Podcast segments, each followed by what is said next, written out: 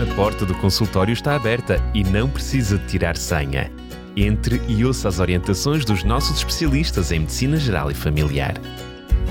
Médico de Família, com a doutora Cláudia Neves e o doutor Felipe Valente. Estamos de volta para lhe trazer mais um médico de família. Como habitual, hoje vou estar na companhia do Dr. Filipe Valente, é mesmo com muita alegria. Dr. Filipe Valente, mais uma vez, bem-vindo. Muito obrigado e eu volto a repetir o que já disse. Para mim é um enorme prazer estar em contato com os nossos ouvintes através da RCS, uma rádio que tem um contributo social muito importante que me parece prioritário e primordial agora, enfim, para, para a nossa atualidade. Dr. Filipe Valente escolheu para o programa de hoje falar sobre alcoolismo. Continua a ser uma preocupação por parte do médico de família? No que me diz respeito, para mim é uma grande preocupação.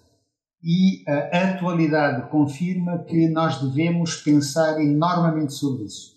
Infelizmente, é um flagelo que está em plena expansão Uh, Ouve-se falar imenso de festivais e sei lá o que mais, que acabam sempre em grandes, grandes, grandes problemas sociais que depois, infelizmente também, volto a referir, se agravam ao longo da vida. Portanto, acho que é um tema atual que nós devemos pensar enormemente e começar a educar desde, eu diria, da infância barra adolescência. Ali na adolescência é que me parece que é a altura em que nós temos que intervir mais como profissionais de saúde se queremos melhorar um pouco a condição social da nossa humanidade no estado em que está agora. Até porque o consumo de álcool está cada vez mais nas camadas mais jovens, não é? Sem dúvida, sem dúvida. E não é, digamos, nós poderíamos qualificar ou quantificar o álcool nas bebidas não é uma questão só de quantificar, é simplesmente um elemento, OH, que é uh, o símbolo químico do álcool que está presente e que causa toda esta confusão. Eu tenho imensos episódios na minha vida e devo dizer que entre as toxicodependências, e poderíamos falar do alcoolismo, do alcoolismo como uma toxicodependência, visto que a pessoa se torna plenamente não dizia perfeitamente, mas plenamente dependente do álcool, eh, é algo que, que, que não é considerado como tal, mas eu pessoalmente considero como sendo também uma dependência de um elemento tóxico, logo uma toxicodependência. Quais são as consequências, portanto, para quem infelizmente acaba por enredar, às vezes de uma forma até inconsciente, enfim, nessa adição que é o álcool? Muito bem, eu vou contar um episódio que aconteceu na minha época de estudante. Eu tinha na altura 18 anos, tinha 18 anos, sempre fui o aluno no grupo onde estive inserido mais novo, porque entrei na faculdade antes de ser permitido eu poder entrar, porque o secretário de Estado da Educação na altura em Angola foi aluno do meu pai. E ele disse: Eu vou intervir junto do, do do Ministro da, da, da, Educação para ver se admite que um aluno de 17 anos possa integrar já a universidade. Senão eu teria que ficar suspenso durante um ano. E consegui. Portanto, tinha 18 anos e um dia, numa aula de fisiologia. O que é fisiologia? É estudar o que é normal para depois conseguir identificar o que é anormal. E era um professor que tinha um, um, um, método de ensino extraordinário. Nós éramos, na altura, 286 alunos, e estou a falar de Angola, né, na Luanda.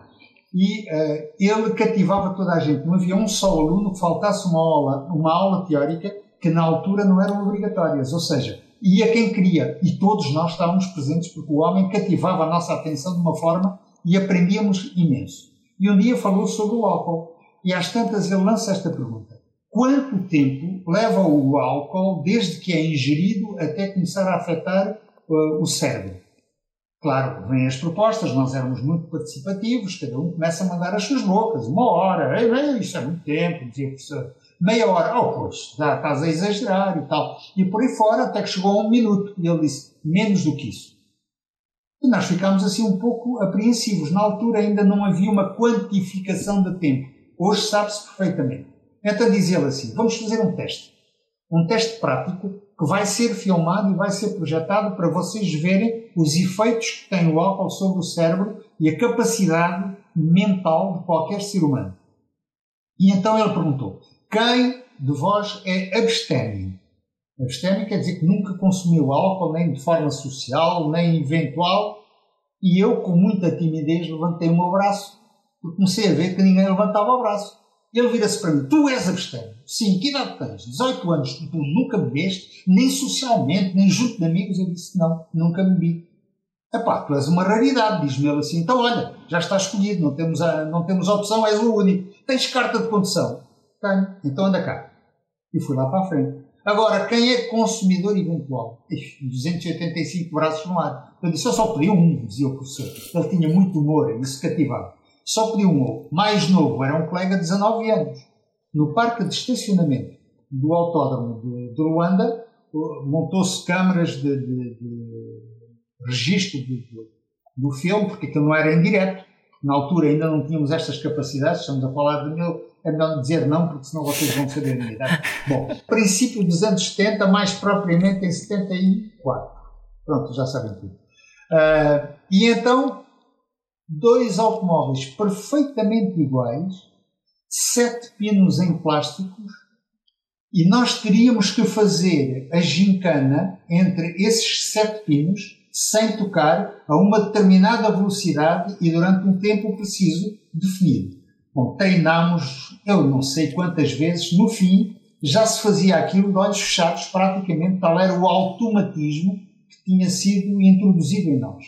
Então agora vamos filmar.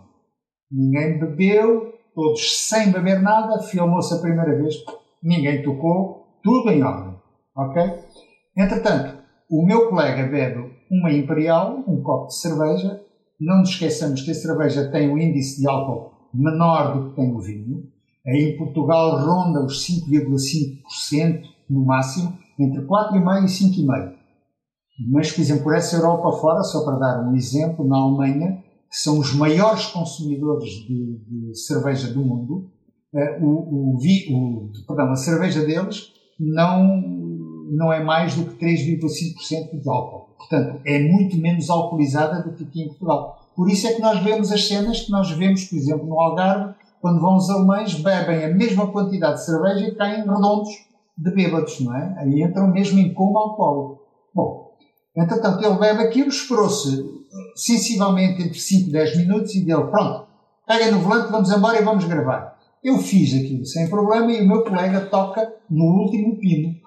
Saltou. E ele volta-se para o professor. Oh, professor, eu garanto que fiz os mesmos movimentos. Eu disse, tu não fizeste, senão não terias tocado.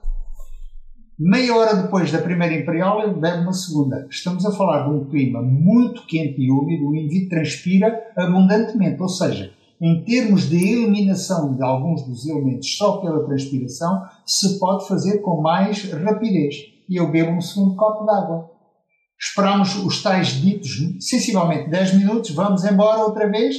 Eu passei e ele derrubou três pinos uma hora depois da primeira cerveja, do primeiro uh, copo de cerveja, bebe um terceiro copo. Ah, e entretanto ele soprava sempre no balão, e em termos oficiais não há problema, uh, dá como negativo, como não estando a exagerar, etc. Tem capacidade para conduzir. Só que, depois do terceiro copo de cerveja, ele varreu os sete quilos. E ele estava incrédulo. Isto não é possível. E ele disse, olha, o movimento que fizeste, a amplitude do movimento é que não foi igual. Portanto, o carro já não rodou como deveria ser. Ou seja, perdeste capacidade de ter noção do que estavas a fazer. Para isso chocou toda a gente. Hoje em dia sabe-se que o álcool, desde que entra na boca até começar a afetar o cérebro, leva 17 segundos. E todas as pessoas abrem muito os olhos porque não, podem não acreditar. ok? Agora, não é a qualidade do álcool, é simplesmente o álcool. Portanto, o primeiro órgão a ser afetado pelo álcool é o cérebro. O segundo é o coração. Começa a haver uma arritmia, começa a haver uma, um certo cansaço, digamos, sobretudo um aceleramento da, da pulsação e há corações que não aguentam. O terceiro é o fígado. Porque quando se começa a perguntar a alguém qual é o órgão primeiro a ser afetado, a gente fala do fígado. Ora, o fígado só com o tempo é que começa a ficar afetado. Embora não dependa da quantidade de álcool, depende da qualidade, ou seja, só o álcool ponto final. Claro. Portanto, isto comprova que o álcool afeta de forma significativa o ser humano. Claro. Só que estamos a, acabou por falar daquilo que são as consequências até a muito curto prazo, é? Se estamos a falar uh, de, de, segundos, enfim, uh, os déficits de atenção, os problemas de, de, memória, falta de coordenação, enfim, todos nós, quase que eu diria que, se, que é lá para a Alice. Só que o que eu acho que provavelmente não está na cabeça quer de muitos jovens, quer de muitos consumidores de álcool, não é só essas consequências a curto prazo, porque as pessoas, ao fim de um par de horas, já passou, não é? Pode ficar uma dor de cabeça, enfim, uma má disposição, mas parece que o problema ficou resolvido. Só que o álcool traz problemas a médio e a longo prazo também, não é? Muito bem. A médio prazo vai aumentando a dependência do consumo regular de álcool. Médio prazo não precisamos de pensar a médio prazo de dezenas de anos. Claro. Ok? Portanto, eu diria, meia dúzia é uma forma de, expressar apenas, não é? Ao fim de algum tempo, a pessoa não consegue, eh, digamos, sentir-se tão bem se não consumir uma determinada quantidade de álcool. A longo prazo, provoca uma dependência absoluta. Eu tenho casos, eu tenho um caso de um senhor que ele ronda os 70 anos agora, ok? Mas esse senhor perguntei então como é que ele está em termos de alcoolismo, porque eu sei que ele é dependente de álcool. Diz ele, ele tem que beber pelo menos meia garrafa de whisky por dia. Senão, não consegue nem pensar, nem conduzir. Imaginam um indivíduo destes a conduzir, o que poderá ter. Imaginam o risco que é para a sociedade uma atitude de um indivíduo assim.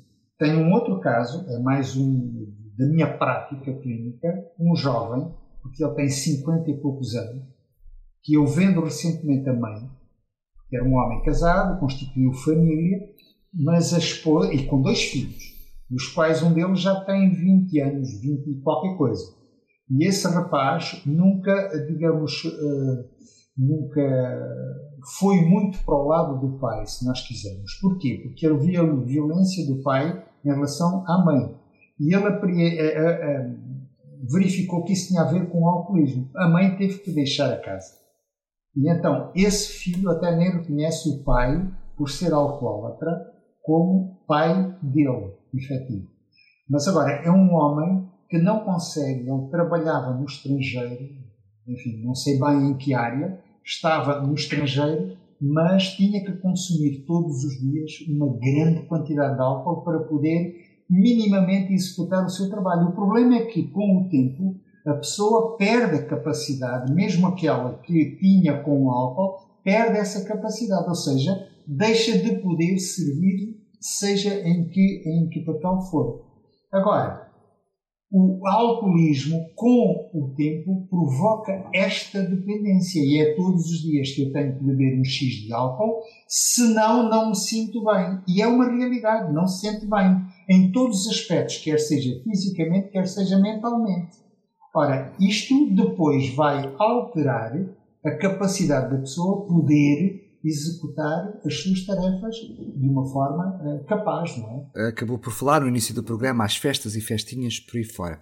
Mas acho que há aqui uma curiosidade que uh, a maior parte de, de, eu diria até dos jovens não têm a noção, que é a questão eh, de que a médio prazo, na área sexual, por exemplo, muitas vezes bebe-se por esse motivo, traz redução de líbido, ejaculação precoce, disfunção erétil e até mesmo infertilidade. Ou seja, muitas vezes olha-se para o álcool como um inibidor social para trazer ali um, para resolver um problema, eu diria, a curto prazo, mas o álcool traz nesta área um problema muito grande a médio prazo. Sem dúvida, sem dúvida. E ainda, agora falando nessa questão sexual, não é só esses elementos que estão afetados, como também a, a própria a, a questão de potência, não é? Causa uma impotência no sexo masculino. Na mulher é que causa muito esta, esta questão da infertilidade, é muito evidente, muito evidente. No homem, talvez não tanto, mas no, no sexo feminino é terrível. Por outro lado, é sob o efeito do álcool, que a maior parte das vezes se realizam. Portanto, tem-se tem relações sexuais com pessoas desconhecidas, como eu já vi uma situação destas, uma mulher que foi infectada com HIV só porque entrou numa festa e claro. perdeu consciência do que acontecia, um indivíduo uh, infectado infectou-a também. Ora, isso depois traz outras consequências, não só sociais como físicas, para as pessoas que depois são, digamos, eh, afetadas pela, pelo abuso, dizem as pessoas abuso, mas eu digo pela ingestão pura e simples de álcool, não é? Portanto, é um, é um, é um flagelo eh, pessoal e social, sem dúvida nenhuma. Doutor Filipe Valente, já que falámos dos problemas, e são, e são muitos, e certamente que não, não abordámos todas as circunstâncias, enfim, porque a longo prazo é, não falámos sobre isso, mas questões de demência, psicose também estão associadas ao, ao consumo de álcool. Mas vamos falar do mais importante, que é o que fazer. Para já temos uma, uma lá para Alice, não é? É, não beba. Essa é, não inicie, é não inicie um trajeto que pode ser muito complicado. Mas sobretudo Exatamente. para aquelas pessoas que até já podem estar a viver este problema de uma forma pessoal ou no seu seio familiar. O que é que ainda pode ser feito? Ora bem, para mim esse é o maior problema.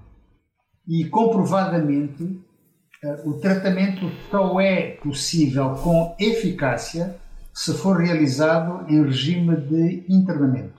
A pessoa tem que estar internada numa instituição para poder desabituar-se ou tirar a dependência do álcool. Sendo que convém, ou seja, isto tem que ser uh, uma abordagem personalizada, ou seja, cada caso é um caso, né? E mesmo o tratamento é multidisciplinar, ou seja, vai envolver sempre várias áreas, não é? Sem dúvida, sem dúvida. A área pior é a psiquiátrica. Claro. Ok? Portanto, o internamento tem que ser numa instituição onde haja um seguimento psiquiátrico uh, muito próximo e psicológico também. Ok? A dependência física, como qualquer outra dependência, passa relativamente rapidamente. Ao fim de alguns dias de não consumo, eu não sei exatamente quantos, porque isso varia muito mas normalmente, eh, sei lá, numa semana de não consumo, provavelmente a pessoa tem fortes probabilidades de já não ter dependência física. Há medicação para isso. E até eh, havia medicação. Ah, e existe uma medicação para se tomar em casa, a pessoa toma, eles dizem que vai enjoar o álcool. Nunca vi ninguém a tomar aquela medicação tivesse enjoado, seja o que for. Ah, enjoava só o facto de estar a gastar dinheiro e não ver resultados práticos. Isso, então eles ficavam enjoados mais por isso, depois tinham menos dinheiro para o álcool. Porque a, a, a força de vontade fica de tal maneira afetada que a pessoa não consegue encontrar vontade para isso. Daí o apoio psiquiátrico, psicológico, medicamentoso, mas também a, a psicologia social e individual. Seja, e o apoio familiar, não é? Nesse caso concreto. Sem dúvida, sem dúvida. E esse é o outro lado delicado, porque a maior parte das pessoas, os cônjuges de alguém que seja dependente de álcool, são pessoas que estão de tal maneira saturadas que para eles é acabou, não quero mais nada saber desta pessoa e isso às vezes agrava depois uh, a sua recuperação. Daí a necessidade de ter um apoio eh, e não pensemos que é em, em curto espaço de tempo. Esse apoio psiquiátrico e psicológico deve ser prolongado por um tempo, eu quase diria indeterminado, não se consegue determinar, é individual. Há pessoas que eventualmente consigam, com algum estímulo, criar novas, novos objetivos na sua vida, outros que não conseguem porque não têm objetivo nenhum, não conseguem criar objetivos. Isto é tão complicado que eu costumo dizer é mais fácil um indivíduo toxicodependente de drogas aditivas, uh, tipo cocaínas etc., re, uh, recuperar dessa dependência do que propriamente do álcool. E depois depende muito também do tempo em que consumiu. Ou seja, as lesões que ficaram para sempre depois dificultam a recuperação. E uma pessoa que chegou a um ponto de adição, ou seja, de dependência, raramente consegue voltar ao ponto de princípio, o que em outras uh, adições consegue aproximar-se muito, muito bem do início. Mas a questão do álcool, para mim, é a dependência mais difícil de se tratar. Por isso é que eu sou eh, fervoroso, digamos, adepto da informação máxima que eu posso na altura em que a pessoa tem que tomar decisões. Eu começo logo na adolescência. Na minha consulta de adolescência, não esqueço de mencionar isto. Porque eu acho que é aí que, as, que os jovens têm que começar a tomar as suas decisões para o futuro. Porque senão depois é um problema para voltar atrás. E o álcool, infelizmente, é daqueles que mais destraga. E mais, em termos objetivos, se fizermos, por exemplo, uma tomografia axial computerizada, a famosa TAC, cerebral, vê-se que há uma atrofia muito maior de, do cérebro num indivíduo que esteja ou tenha consumido de forma abusiva ou regular o álcool. Ou seja, o envelhecimento cerebral é acelerado por, este, por, esta, por esta adição. Daí o, a dificuldade depois na recuperação. Portanto, estamos a falar de uma forma muito séria que é o importante a não começar para não ter que acabar. Claro. Okay? E sem dúvida nenhuma que aqueles que têm todas as suas capacidades presentes são indivíduos que conseguem viver mais e com melhor qualidade, sem qualquer dúvida. Portanto, há que prevenir essencialmente. E o meu objetivo é aqueles que estão dependentes não percam de todo a sua esperança, sabendo que a família, os que os rodeiam, os próximos, terão que passar ainda por uma luta que é uh, árdua e pode ser uh, duradoura. Ou seja, pode levar algum tempo. O problema é manter-se assim Exatamente. a longo prazo, aí precisará certamente de acompanhamento. Outra questão, enfim, que, que lhe queria perguntar é, até resultado deste programa e outros, enfim, um, alguém que decida parar uh, de beber não o deve fazer nem de forma abrupta e muito menos sem acompanhamento e sem ajuda médica, não é? porque as consequências de uma paragem chamada abstinência são complicadas para ser feita sem acompanhamento médico, não é? Sem dúvida. E como não se pode forçar a vontade da pessoa, porque senão é violência, não é? É preciso que a pessoa minimamente aceite a ajuda de alguém de fora. Claro. Sobretudo agora, estamos no, no verão, muito calor, muita gente tem a tendência de beber aquela cervejinha gelada agora no verão, até eh, curiosamente na praia, né? Eu diria que tem um sabor maravilhoso, diria eu, na boca, porque está geladinha e traz uma sensação que vai matar a sede. Só que o problema é que o álcool e o verão e o calor não combinam e os problemas estão aí, né? Mesmo para quem bebe de uma forma moderada. Quanto a mim, vamos ao mesmo. O que, o que funciona bem é a força de vontade. E a força de vontade é individual. Portanto, o que é que a pessoa tem que tomar é consciência, primeiro, dos riscos que corre. Daí a informação do médico. E já agora vou aproveitar uh, para dar uma dica que eu digo sempre aos doentes. Quando estou a falar com alguém acerca do alcoolismo, eu digo, e até socialmente se diz um copinho de vinho tinto por causa dos, dos uh, anti, antioxidantes, etc., dos frutos vermelhos, etc., etc., é que isso faz bem, até os próprios médicos uh, o dizem. E eu disse, eu respondo sempre. Então, um médico que diz isso, ele diz porque ele consome também. Imagina esta situação, que alguém tem um discurso que eu tenho, Portanto, o senhor ouviu da minha parte que não deve. Ponto. Esta é a minha atitude. O senhor sai daqui e vai a um restaurante onde eu estou a comer. Estou a comer um prato que pode ser um prato bem composto, sem problema nenhum, com um copo de vinho. O senhor tem toda a autoridade de chegar ao pé de mim e dizer: Doutor, há pouco disse isto acerca do álcool. O álcool é nocivo para quem? Para si, para mim ou para todos? Agora, que resposta um médico destes pode dizer? Isso disse eu a um professor. Queria fazer uma palestra sobre os, os hidratos de carbono. Portanto, os, a, a funcionalidade dos hidratos de carbono. Um indivíduo que eu conheço muito bem, que admiro muito no seu discurso. Isto em azeitão, onde a bebida de eleição é o moscatel, de uva preta. E era o que estavam a oferecer, quando nós estamos à espera de começar a sessão clínica, etc. E ele que me conhece e trata por tu, e eu trato por tu, e disse: pá, não bebes um moscatel? Pá, isto até faz bem, os hidratos de carbono. Eu disse: e o álcool? Faz bem também. Agora diz-me uma coisa: o que é mais importante e tem verdadeiros hidratos de carbono? É a uva ou é o vinho? É uva, então eu como uva. Porque tu sabes muito bem que o álcool depois vai alterar, por causa da, da, da fermentação, vai alterar a qualidade dos hidratos de carbono. É verdade ou mentira? Epá, isso é verdade, então diz isso na, na, na palestra.